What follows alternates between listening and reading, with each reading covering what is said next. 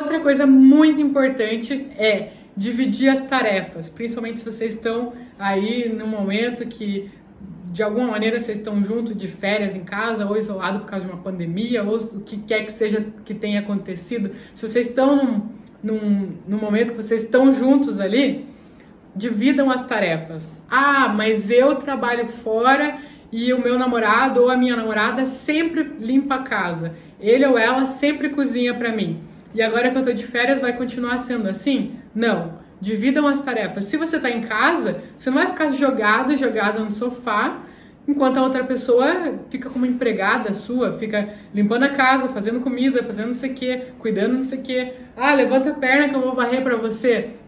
Vocês têm que dividir as tarefas, vocês estão ali no momento, não é porque a pessoa faz habitualmente que você está em casa e não vai fazer. Então, e se você é a pessoa também que só faz e o outro só fica sentado, pô, senta e conversa. Fala, ó, nós estamos aqui na mesma casa, estamos dividindo o mesmo espaço, eu preciso da tua cooperação. Você pode um dia cozinhar pra gente, ou você pode me ajudar a passar uma vassoura no chão, ou você pode me ajudar indo no supermercado, ou você pode simplesmente perguntar se eu preciso de alguma ajuda. A gente está aqui dividindo um espaço, a gente está aqui, não é justo você ficar aí no celular o dia inteiro, ficar assistindo televisão o dia inteiro enquanto eu trabalho. Ninguém é empregado de ninguém. Vocês estão numa casa, vocês dividem os prazeres, as coisas boas, também tem que dividir as responsabilidades.